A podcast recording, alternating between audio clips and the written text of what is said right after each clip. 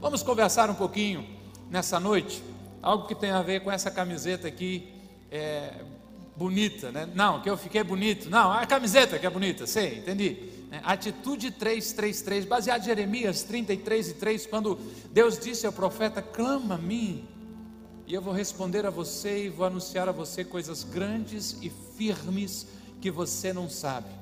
Nós estamos começando hoje o que já fizemos em outros momentos, mas faremos com mais foco ainda, um tempo de oração por pessoas que interagem conosco, entendendo de que a sua oração muda destinos. Nesse mês de março, para nós será muito especial, porque como igreja nós vamos orar e criar oportunidades para que as pessoas que interagem conosco durante a semana recebam da graça de Deus que está sobre a nossa vida. Por isso, nós estamos começando hoje uma série de reflexões sobre o tema O Chamado. O chamado que eu e você temos. Nós vamos refletir sobre o nosso chamado para sermos uma voz de esperança para aqueles que interagem, que conversam com a gente. E nesse tempo nós seremos provocados a abrir o nosso coração mas também os nossos lábios e falar do amor de Jesus a amigos, a conhecidos. E no último final de semana de março, nós teremos a conferência Vida Plena, em que o foco é pessoas que ainda não desfrutam o amor de Deus. A minha expectativa está lá nas alturas. Espero que você venha junto, que você empenhe mais oração ainda, porque março será um mês incrível para despertarmos o nosso chamado. Perceba, quando fomos salvos da morte, salvos do inferno, salvos do poder do pecado por Jesus Cristo, Ele tirou um peso do nosso coração mas colocou uma responsabilidade sobre os nossos ombros. Todo cristão, todo aquele que nasceu de novo, que aceitou a Jesus Cristo como Senhor e Salvador e foi aceito por Ele, precisa entender que recebeu um chamado. Aos primeiros discípulos, Jesus os chamou para segui-lo com a promessa de que faria deles pescadores de gente. Pode soar estranho, como assim, pescadores de gente? Mas o que Jesus estava falando àqueles primeiros discípulos e também a nós, é que temos um chamado para despertar nas pessoas à nossa volta o desejo de seguir Jesus, o desejo de conhecer Jesus, o desejo de desfrutar o amor de Jesus. Você conhece a história? Jesus estava andando na praia, viu alguns pescadores e disse: Rapazes, venham, vamos andar juntos e eu farei de vocês pescadores de gente. Vocês resgatarão as pessoas que estão se afogando no mar da vida e ajudarão essas pessoas a encontrarem vida plena e que satisfaz. E esta vida, disse Jesus, é achada em mim. Então, o meu chamado, o seu chamado, o chamado de cada um de nós é o seguinte: este é o nosso chamado: manifestar o amor de Deus, apontar o caminho que leva até Jesus e mostrar que em Jesus há esperança. Vamos fazer uma prova de vida para eu saber que você está aí? Vamos ler junto? Um, dois, três. Manifestar, apontar e mostrar.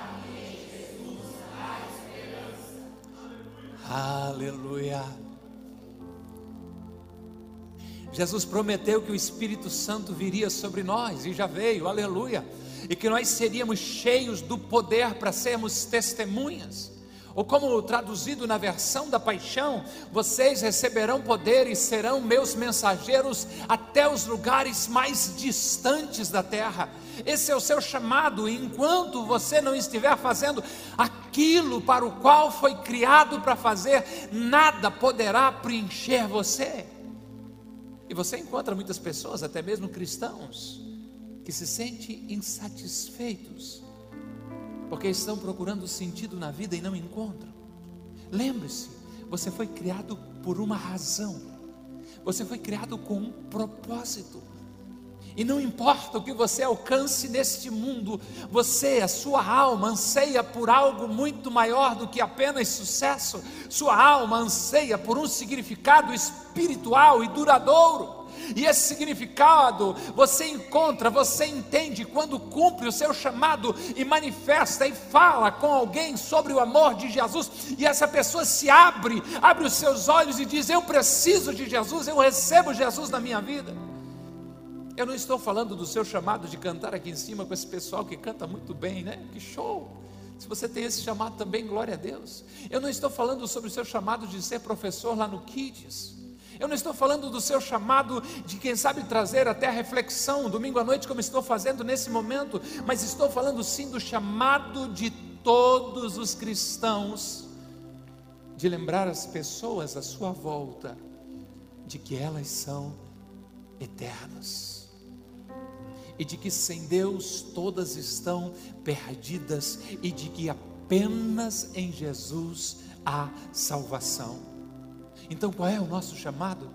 Manifestar o amor de Deus, apontar o caminho que leva até Jesus mostrar que em Jesus a esperança, a salvação, a cura, a libertação, a alegria, a vida plena, que em Jesus há recomeços, que em Jesus há nova oportunidade, que em Jesus a vida tem graça, que em Jesus há, o céu nos espera, que em Jesus há um caminho traçado por Ele através da Sua morte, do Seu sangue na cruz do Calvário, que o mais miserável de todos os pecadores encontra o perdão divino e começa a caminhar, não mais uma perdição, mas uma salvação. Em Jesus o meu nome, o seu nome foi escrito no cartório celestial, no livro da vida.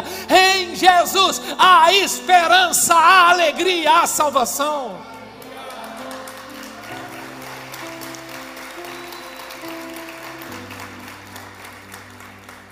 O tema da reflexão de hoje é: não fuja do seu chamado. Não fuja. Tudo que eu acabei de falar é o chamado de todo cristão e não apenas de alguns, não apenas dos mais extrovertidos, mas sim todos nós somos chamados a manifestar o amor de Deus. Somos responsáveis de avisar as pessoas com quem interagimos, tipo colega de trabalho, colega de escola, o porteiro, a senhora da limpeza, o motorista do Uber. Diante de Deus, nós somos responsáveis por falar a essas pessoas de que Deus as ama e tem um projeto de salvação para cada uma delas, um projeto de vida plena. Não fuja do seu chamado. Você foi alcançado com o amor de Deus e Ele transformou você em um agente de reconciliação. Uau! Paulo vai dizer que Deus estava em Cristo reconciliando consigo o mundo e nos deu o ministério da reconciliação. Cada cristão carrega consigo a possibilidade de fazer com que alguém seja religado outra vez a Deus. Você tem chamado manifestar o amor de Deus. Você tem uma mensagem, precisa falar a todos aqueles que interagem, que encontram, que sem Deus eles estão perdidos, mas todos aqueles que recebem a Jesus Cristo como Senhor e Salvador encontram vida eterna. Você tem a garantia do próprio Deus que vai ser seu aliado quando você, em obediência, começar a falar do amor dele. Por isso, não fuja do seu chamado. Eu quero deixar um recorte da história de Jonas com você, livro do profeta Jonas, capítulo 4, verso 9, 10 e 11. Abra sua Bíblia, liga sua Bíblia. Se você não tem um aplicativo gratuito, com várias versões da Bíblia, com áudio e tudo mais, você pode apontar a câmera do seu celular para esse QR Code e instalar gratuitamente uma Bíblia que vai lhe abençoar muito. Jonas, capítulo 4, verso 9, aleluia, bendito seja o nome de Jesus. Ah, Espírito Santo de Deus, tenha liberdade entre nós nessa noite, Senhor. Ah, Espírito Santo de Deus, aleluia.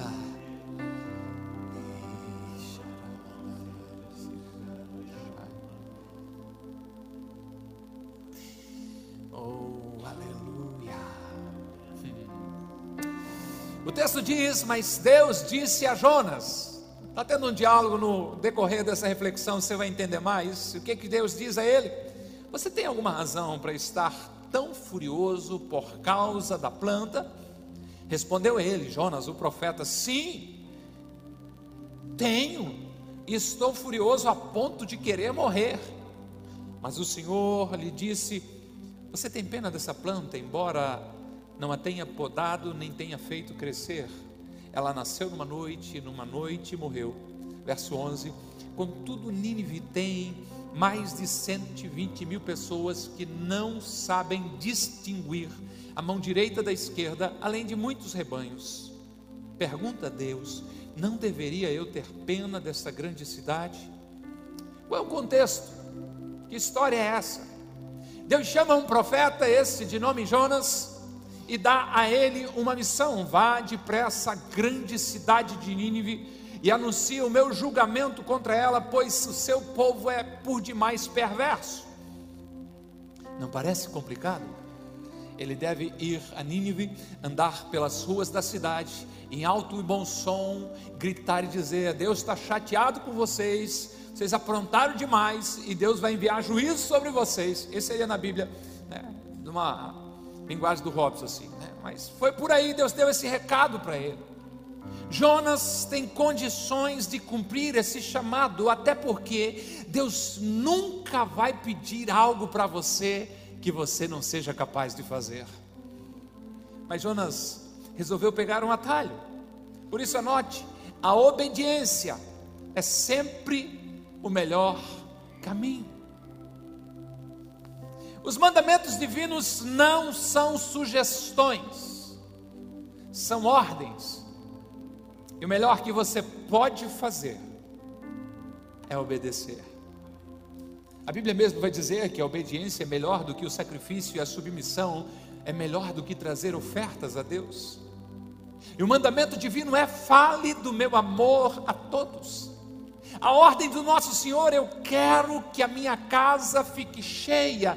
Empenhe-se ou empenhe todos os seus esforços para fazer com que as pessoas entrem e desfrutem do meu amor e da minha presença. O desejo do Mestre Jesus é de que nenhum homem se perca, mas que todos venham ao conhecimento da verdade. A ordem de Jesus é vão pelo mundo inteiro. Compartilhe proclame, pregue as boas notícias a todos. E que boas notícias são essas? É que através de Jesus Cristo o homem é religado a Deus. As boas novas são de que Jesus morreu por todos nós. E ninguém precisa passar uma eternidade longe de Deus, mas é somente aceitar a Jesus Cristo como Senhor e Salvador da sua vida, este é o seu chamado. Vai e diga que há perdão em Jesus para o mais terrível pecador. Não fuja do seu chamado, a obediência sim será sempre o seu melhor caminho. O seu chamado é esse: manifestar o amor de Deus, é lembrar a todos você encontrar na sua jornada de que o homem sem Deus está perdido, mas em Cristo todos são perdoados, reconectados, reconciliados com Deus. É seu dever falar com seus amigos, com seus colegas, com essas pessoas com as quais você interage e dizer a elas de que elas precisam de Jesus na vida delas. Você tem uma obrigação espiritual de dizer que Deus as ama muito, a ponto de entregar o seu próprio filho para morrer por cada um de nós. Não fuja do seu chamado. A obediência com certeza sempre será o melhor caminho. Ah, pastor Robinson, mas se eu falar, isso pode gerar problemas. As pessoas também são muito complicadas. Pastor, e eu também nem sei muito sobre a Bíblia. O que eu e você muitas vezes procuramos é conforto. Agora entenda isso: ao dizer sim ao seu chamado, você sairá da sua zona de conforto. Eu entendo a sua preocupação e tenho experimentado de sim, obedecer tem o seu custo, mas desobedecer sempre gera um terrível prejuízo. Se você optar por obedecer, estará sim no caminho certo, mas precisa saber que o seu conforto será sacrificado. E sabe por quê? Porque o maior inimigo do seu chamado é o conforto. Então, por favor, nunca sacrifique o seu chamado no altar do conforto. Obedeça, fale do amor de Jesus. Diga às pessoas à sua volta o quanto Jesus tem feito por você. Mostre o amor de Deus através das suas ações. Convide-as para virem na celebração, para ir na reunião do pequeno grupo. Olhe para um amigo e diga assim: principalmente vocês que já experimentaram isso, você precisa estar no próximo encontro com Deus. Tu tá maluco, cara? Eu nem sou desse negócio de crente, não importa. O que você está vivendo é falta de um encontro íntimo com Deus. Qualquer pessoa é candidata a ir no encontro com Deus, e Deus precisa encontrar em mim você disponibilidade para pegar essas pessoas, às vezes dizer: Eu vou pagar o encontro por você, eu vou me preparar, eu vou jejuar por você, eu vou orar por você, mas no próximo encontro eu estarei lá na porta do ônibus para ter certeza de que você está indo para desfrutar de algo novo em Deus. A obediência sempre será o melhor caminho. Infelizmente, não foi essa a direção que Jonas escolheu. Primeiro capítulo do livro de Jonas, verso 3, o texto vai nos dizer: Mas Jonas fugiu da presença do Senhor, dirigindo-se para Tarsos. Desceu à cidade de Jope, onde encontrou um navio que se destinava àquele porto, para o porto de, de, de Tarsos. Depois de pagar as passagens, embarcou para Tarsis para fugir do Senhor. Deus mandou e Jonas se aprontou, mas foi numa direção contrária para fugir do Senhor. Ei, ei, ei, ei, ei. Eu creio que não exista nada mais perigoso do que alguém tentando fugir de Deus e do seu chamado. Cuidado. Jonas tinha muitas razões para fugir. Ele não gosta do povo daquela cidade. Eles tinham fama de serem cruéis, de serem maus. Então, ao invés de obedecer, Jonas decide fugir do seu chamado. Pense em mim, pense em você. Nós temos muitas razões para não falar sobre Jesus. Eu apontaria alguma delas. Pastor, eles não têm interesse, eles não querem saber de Deus. A vida está muito corrida.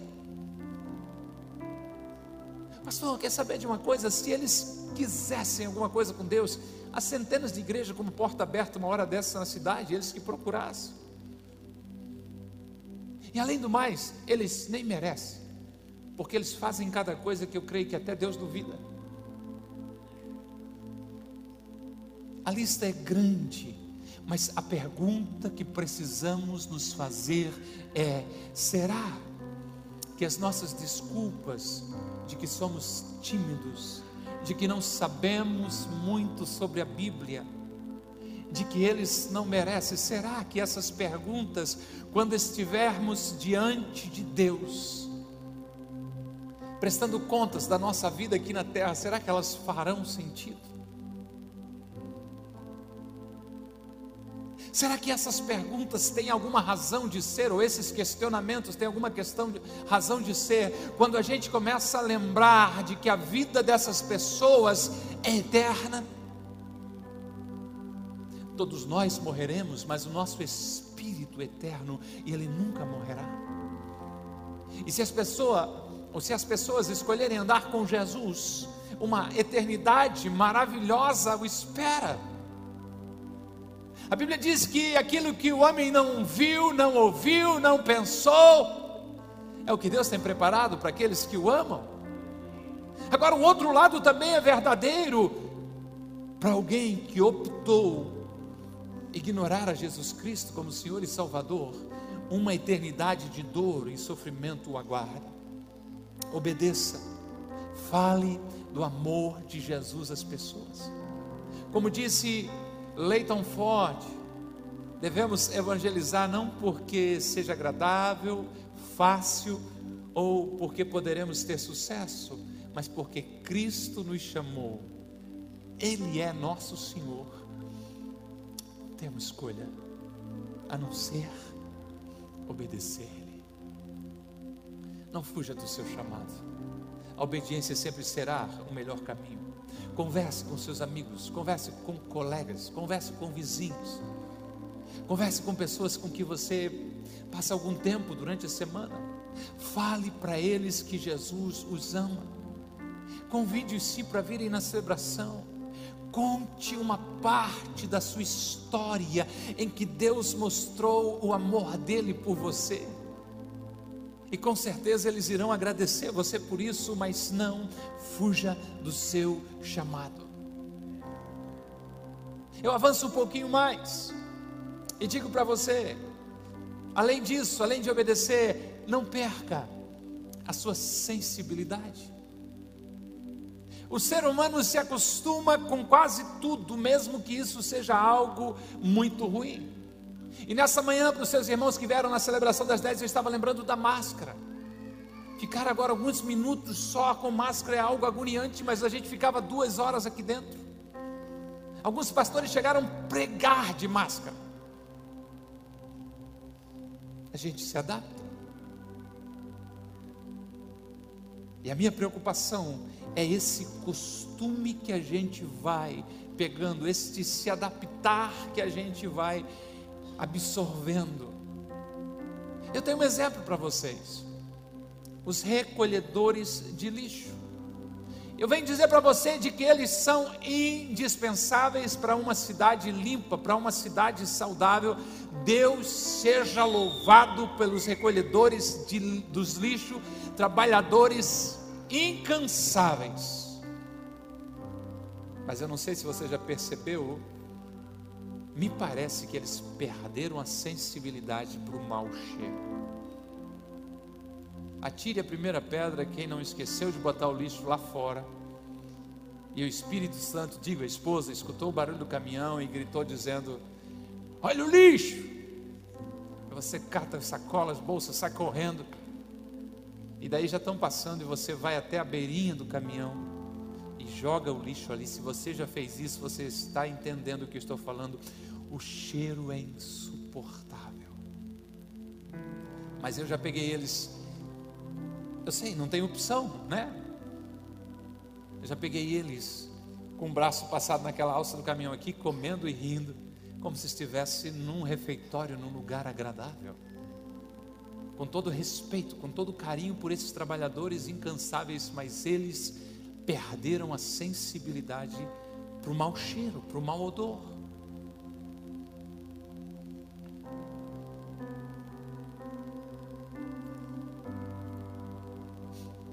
Quanto ao seu chamado de mudar o destino eterno das vidas, como anda a sua sensibilidade? Vidas valem mais do que tudo. Nos acostumamos a vir à celebração e deixar parte da família em casa. E às vezes já nem oramos mais por isso.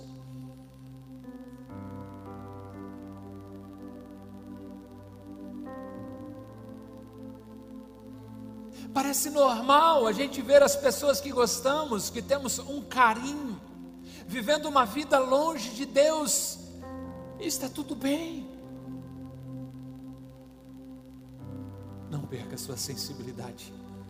O ser humano sem Deus está perdido, por mais bonzinho que seja.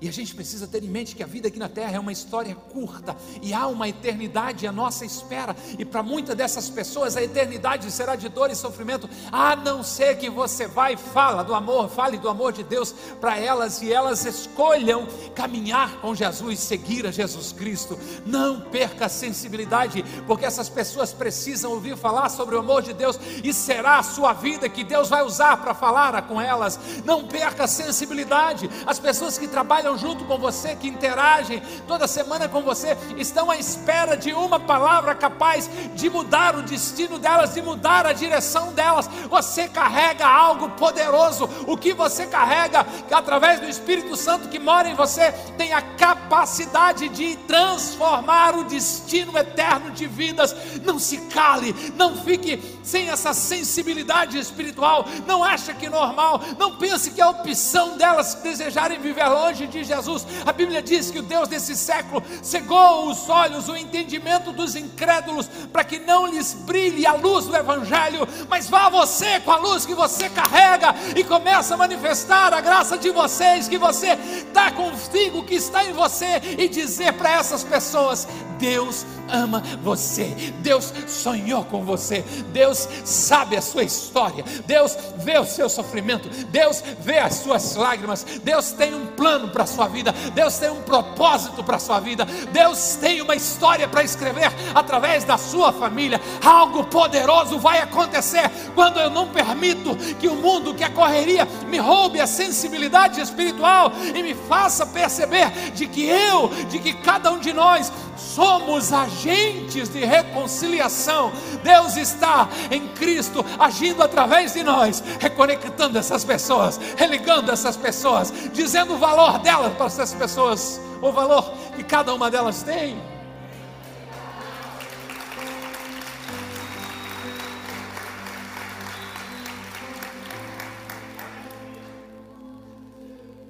Jonas por sua desobediência sofreu muito. Você conhece a história, foi lançado ao mar, engolido por um grande peixe. Eu creio que assim foi, porque creio na palavra de Deus. Se arrependeu, obedeceu, avisou a cidade do juízo divino. A cidade se arrependeu. E foi a vez do Jonas ficar muito chateado com o fato de Deus não ter matado aquelas pessoas. Esse é um bom evangelista, né? Vai pregar arrependimento, as pessoas se arrependem. Hum, chateei. Foi o que aconteceu. Seria cômico se não fosse trágico, mas o diálogo de Jonas com Deus beira o absurdo. Ele começa a dizer para Deus: Eu sabia que tu és um Deus misericordioso, compassivo, muito paciente, cheio de amor. Você até promete que vai castigar, mas depois se arrepende. Quer saber de uma coisa? Parei contigo, estou chateado. Pode me matar, não quero matar ele, mata eu. Não quero mais viver. o que, que deu com o menino, gente? Mas Jonas, por algum motivo, não vai embora da cidade chamada Nínive. Ele faz uma cabaninha. Eu não sei se na cabeça dele, ele está esperando que de uma hora para outra o povo pisa na bola, Deus pega um raio. Ele fica ali. E Deus vai lá e faz uma plantinha crescer. E fez a cabaninha, livrou a cabeça do Jonas do sol.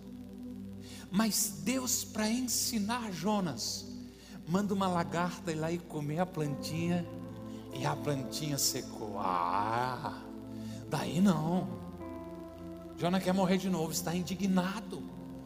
Como Deus permitiu uma coisa dessa? Agora a plantinha morreu. Ouça a resposta divina para ele que lemos a princípio, Jonas 4, 10, 11. Então o Senhor diz: Você tem compaixão de uma planta, embora não tenha feito coisa alguma para que ela crescesse. Ela depressa apareceu, depressa murchou. Nínive, porém, tem mais de 120 mil pessoas que não sabem decidir entre o certo e o errado, sem falar de muitos animais. E Deus pergunta: acaso eu não devia ter compaixão dessa grande cidade? Não perca sua sensibilidade. Jonas não tem compaixão pela cidade, mas está indignado porque a plantinha morreu.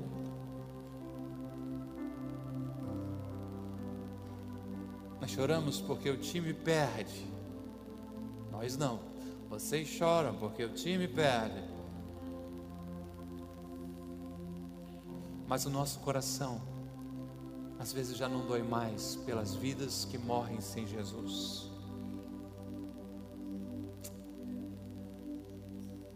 Ficamos tristes quando alguma coisa não sai conforme nós gostaríamos. Mas às vezes nem pensamos mais em um familiar, em um amigo, em um conhecido que continua caminhando sem Deus e sem Deus ele está caminhando rumo às trevas eternas.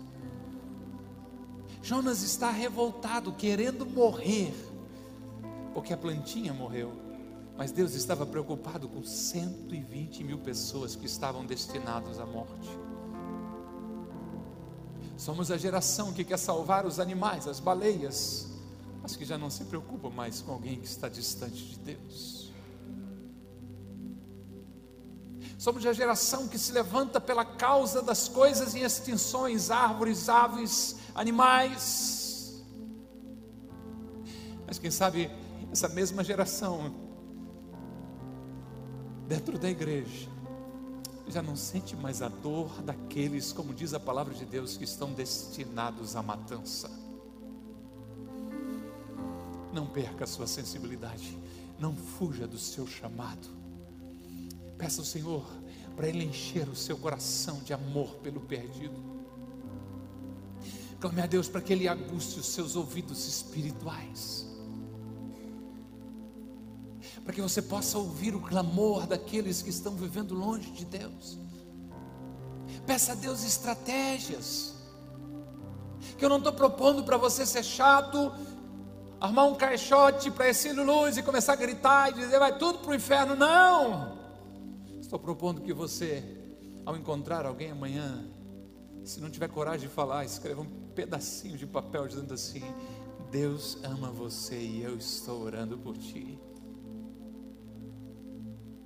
Que impacto isso teria na vida dessas pessoas?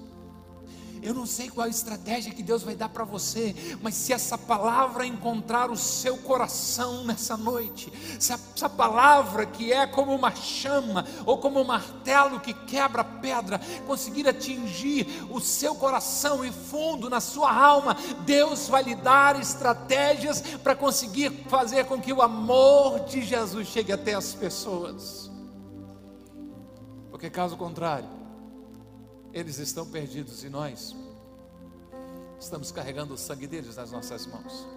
Eu concluo compartilhando uma pequena história de Theodore Wendell chamado O Posto de Salvamento. E esse homem conta de que numa área muito perigosa no mar, com muitos naufrágios, foi construído um pequeno e rude posto de salvamento.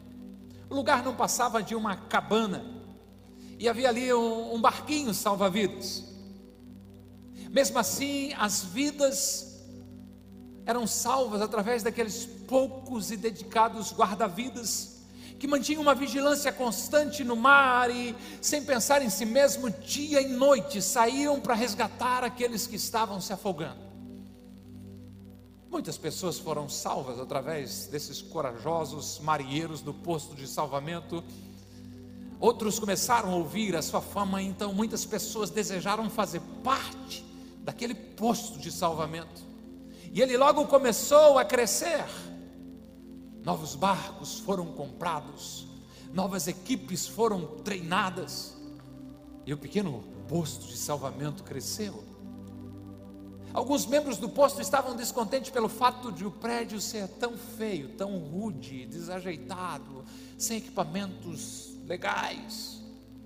Achavam que um lugar mais confortável deveria ser construído para servir como o primeiro refúgio aqueles que estavam sendo salvos das águas. Então, substituíram tábuas velhas que serviam de maca para camas confortáveis puseram uma mobília legal no espaço e o prédio foi crescendo e aumentando de tamanho. Em pouco tempo, o posto de salvamento se tornou um popular lugar de reunião para os seus membros. Tinha uma bela decoração, uma mobília chique, pois agora o posto de salvamento era usado como uma espécie de clube Cada dia, porém, era menor o número de membros interessados no risco, no salvamento, no ir ao mar, no trabalho de resgate. A decoração do clube ainda era o salvamento de vidas, e bem na sala principal de reuniões, lá estava um barco decorativo salva-vidas. Mas os salvamentos se tornaram raros. Chegaram até mesmo a contratar salva-vidas profissionais para fazer o serviço. Então, um dia, um grande navio naufragou ali perto. E as tripulações trouxeram um barco cheio de pessoas resgatadas, molhadas, com frio, sujas, à beira da morte.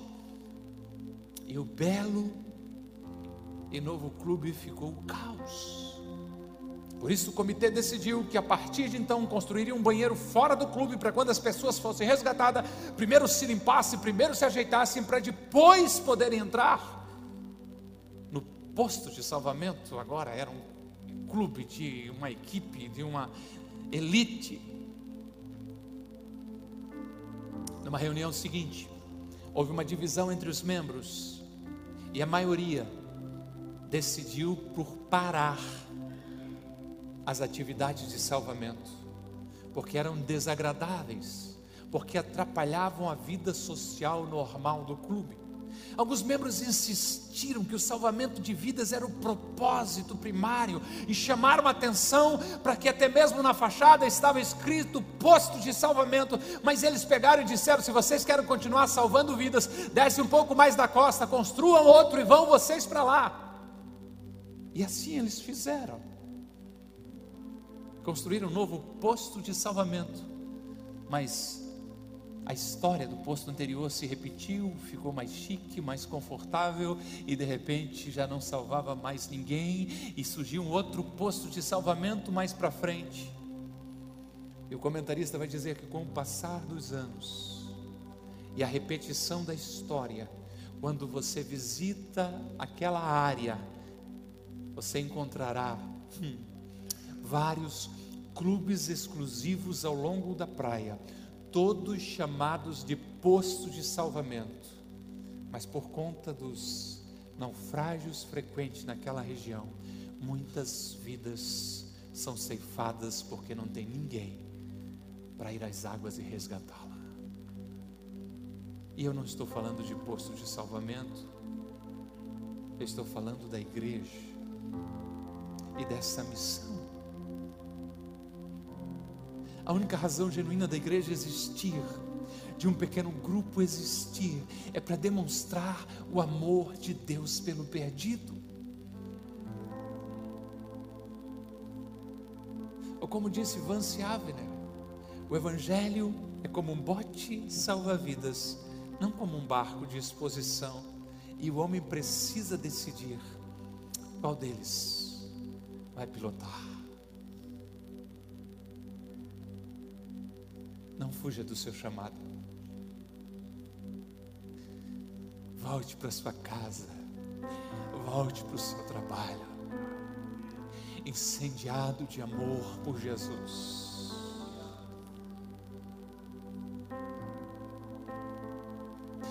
Nesse exato momento,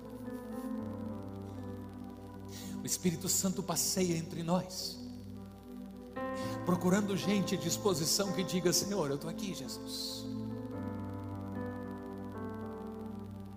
Gente que se sente incapaz, como eu. Gente que sabe que não tem todas as habilidades necessárias, como eu. Gente que tem receio para falar, que é tímido, mas que entende de que esse é o meu chamado.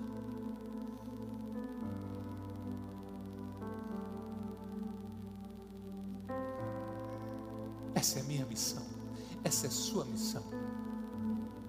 A vida passa muito depressa. Eu fiz 15 anteontem, fiz 18 ontem. E hoje, quando eu olho para minha data de nascimento, eu descubro que eu estou com 47. Um sopro ligeiro, uma história curta. Mas o que faz toda a diferença é as vidas que eu e você tocamos e que mudamos o destino eterno, faz toda a diferença.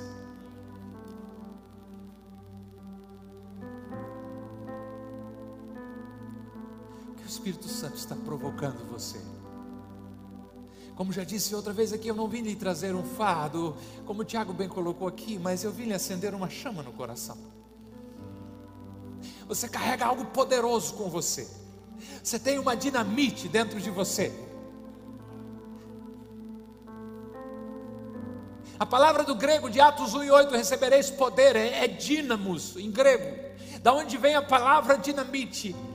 Um poder tão grandioso, capaz de transformar toda a história. E foi isso que Jesus disse: o Espírito Santo vai vir sobre você, e não é para você se sentir melhor que o outro, não é para você falar em línguas e dizer que sabe fazer alguma coisa, não é por causa de um dom, não. Quando você receber esse poder do Espírito Santo de Deus, e eu creio que você recebe quando diz sim para Jesus, você é comissionado, você é chamado, você é nomeado para ser uma testemunha e dizer: é isso que ele fez comigo. Nós só estamos começando esse mês de março, será um mês em que a gente vai expor o nosso coração, a palavra de Deus e o Deus da palavra. E a minha oração, enquanto pai espiritual dessa família, é que você comece a dizer sim ao Espírito Santo. Sim ao Espírito Santo. Esteja em pé por bondade em nome de Jesus. Eu preciso orar com você nesse momento.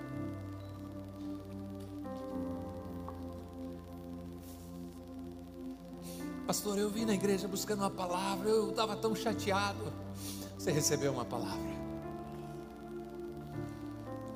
Mas, mas o problema está é, tá aqui, eu tenho que resolver aqui. Quando você levanta um pouquinho os seus olhos, você começa a perceber os desafios à sua volta. E o Deus que te chamou começa a cuidar de você. Nós temos que nos lembrar a cada encontro com Deus que Deus tem curado muito dos encontristas lá. Quando eu me exponho a Deus, Ele faz isso. O que eu tenho para compartilhar com vocês e orar por vocês é para que Deus traga esse entendimento do seu chamado. Pastor, eu vim hoje, me convidaram, eu nem sou dessa religião dos crentes ainda.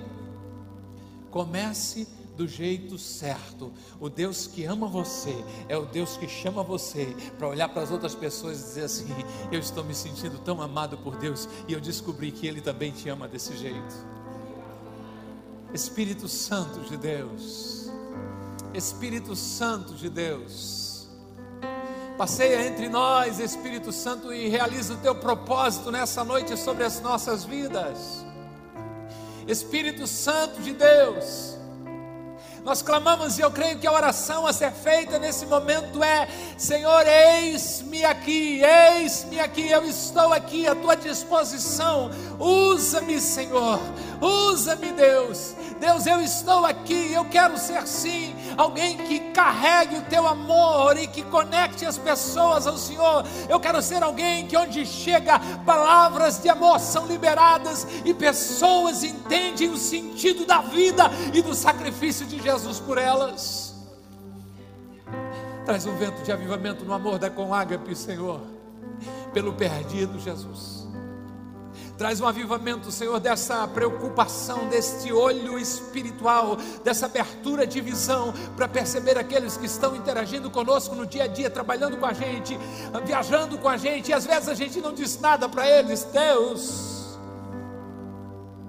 eis-nos aqui, acende uma chama no nosso coração do amor pelo perdido, assim como o Senhor ama a tua palavra diz que o Senhor amou a cada um de uma tal maneira. Não, foi, não foram só esses que estão aqui, não foram só aqueles que estão dentro de alguma igreja nessa noite, não. O Senhor ama todos de uma maneira tão extravagante que o Senhor enviou o seu filho para morrer por cada um deles. Por isso eu peço que o Senhor desperte esse amor no nosso coração, em nome de Jesus. Amém Gente querida, Spurgeon disse que aqueles que desejam ganhar almas são aqueles que também choram por elas.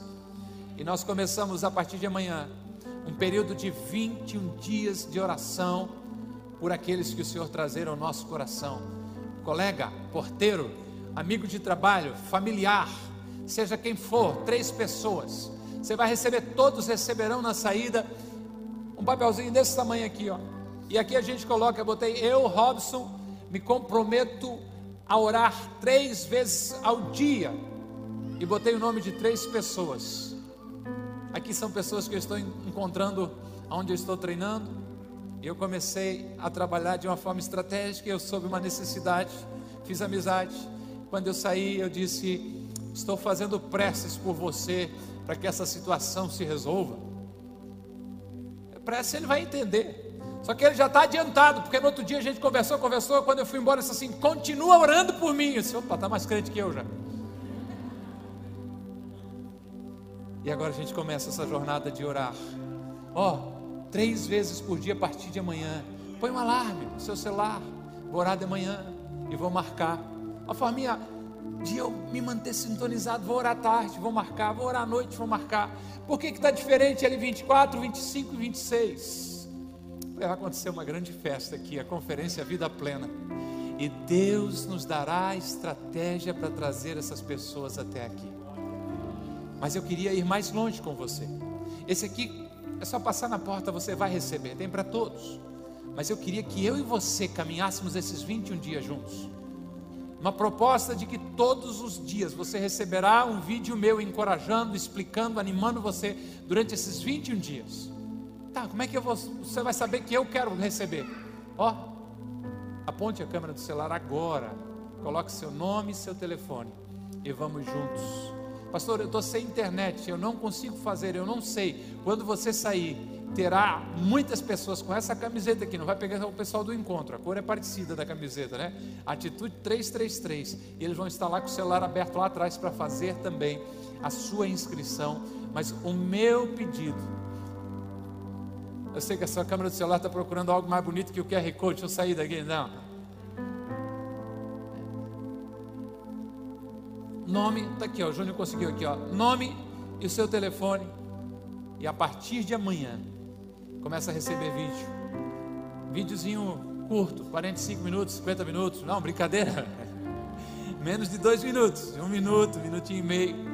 Simplesmente a gente caminhando juntos. Pastor, como é que eu oro por essas pessoas? É uns 10 minutos, às vezes é 30 segundos. Deus abençoe o meu amigo fulano de tal. Amém. Pastor, o QR Code não, tá, o QR Code não está funcionando. Vai no seu navegador de internet, está ali, ó, com barra atitude 333, vai entrar no mesmo lugar também. Tá bom? E vai ser uma grande bênção de Deus. Ei, não fique indiferente. Ah, eu nunca fiz essas coisas. Vamos fazer essas coisas uma vez, dessa vez junto? Vamos. Você pode não ter o nome das três pessoas agora, e tudo bem. Quem sabe as primeiras orações será Deus. Quem o Senhor vai despertar o meu coração para orar? É a senhorinha que limpa lá o prédio onde você mora, que limpa a empresa? Legal. Pastor, eu não sei nem o nome dela, tá vendo? Amanhã você pergunta o nome dela lá. A tia do cafezinho, a merendeira da escola. Tem merenda na escola ainda? Não tem mais, né? Tem? A pública tem? O cara do Uber né, o cara do transporte fretado, vai que você anda com a TFTU de transporte fretado, converse com o motorista, pergunta o nome dele, o seu amigo do lado. Deus vai dar três pessoas para você orar. Pode ser pessoas muito próximas. Pastor Adilson, a Janice não estava dentro do prédio, disse que podia orar pela sogra, né? Agora tá, ficou bem pianinho ali. Né? Pode orar também, tá? Se ela ainda não desfruta o amor de Deus, tá certo? Mas pode ser simplesmente alguém que você conhece. Que Deus te abençoe de uma forma muito poderosa. Que bom que você ouviu até aqui. Temos um convite especial para você conhecer a Com Ágape. Nossas celebrações são sempre aos domingos, às 10 horas e às 20 horas. Aguardamos você com Ágape, mais que uma igreja, uma família.